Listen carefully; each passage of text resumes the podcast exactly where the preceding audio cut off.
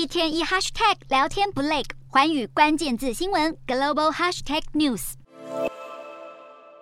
以色列圣城耶路撒冷大街小巷布满竞选广告。以国政府将在当地时间十一月一日举行四年以来第五度的国会大选。七十三岁的鹰派前总理纳坦雅胡正率领右翼的联合党对抗去年把他拉下台的中间派看守总理拉皮德，试图重夺国会掌控权。纳坦雅胡是以色列史上任期最久的总理。去年下台后，因为涉嫌多项贪污接受调查。尽管如此，许多选民还是认为只有纳坦雅胡有足够领导国家的经验，解决混乱的政治局局面。而为了取得国会一百二十席次中的六十一席，纳坦雅胡不断拉拢极端保守派的犹太复国主义政党。外界预料，随着右派势力的崛起，纳坦雅胡再度重掌大权的可能性非常的高。另一方面，现任看守总理拉皮德引领的未来党去年联手另外七个政党组成联合政府，被称作是以色列历年来最多元的政府。这也代表内部官员在许多议题上存在严重的分歧，导致执政过程危机重重。不过，拉皮德却在大选前夕与黎巴嫩达成一项海上边界协议，这项具里程碑意义的外交突破，则为他增添不少支持度。随着国会大选的到来，以国政府也对周围充满敌意的阿拉伯国家可能发动的认知作战攻击提升戒备以色列通讯部和国家网络局表示，伊朗等国很有可能在此期间对中央选举委员会网站或伺服器进行骇客攻击，或是散布分裂煽动的讯息，加深以色列选民之间的分裂情绪。而以国方面也已经准备好随时回应反击。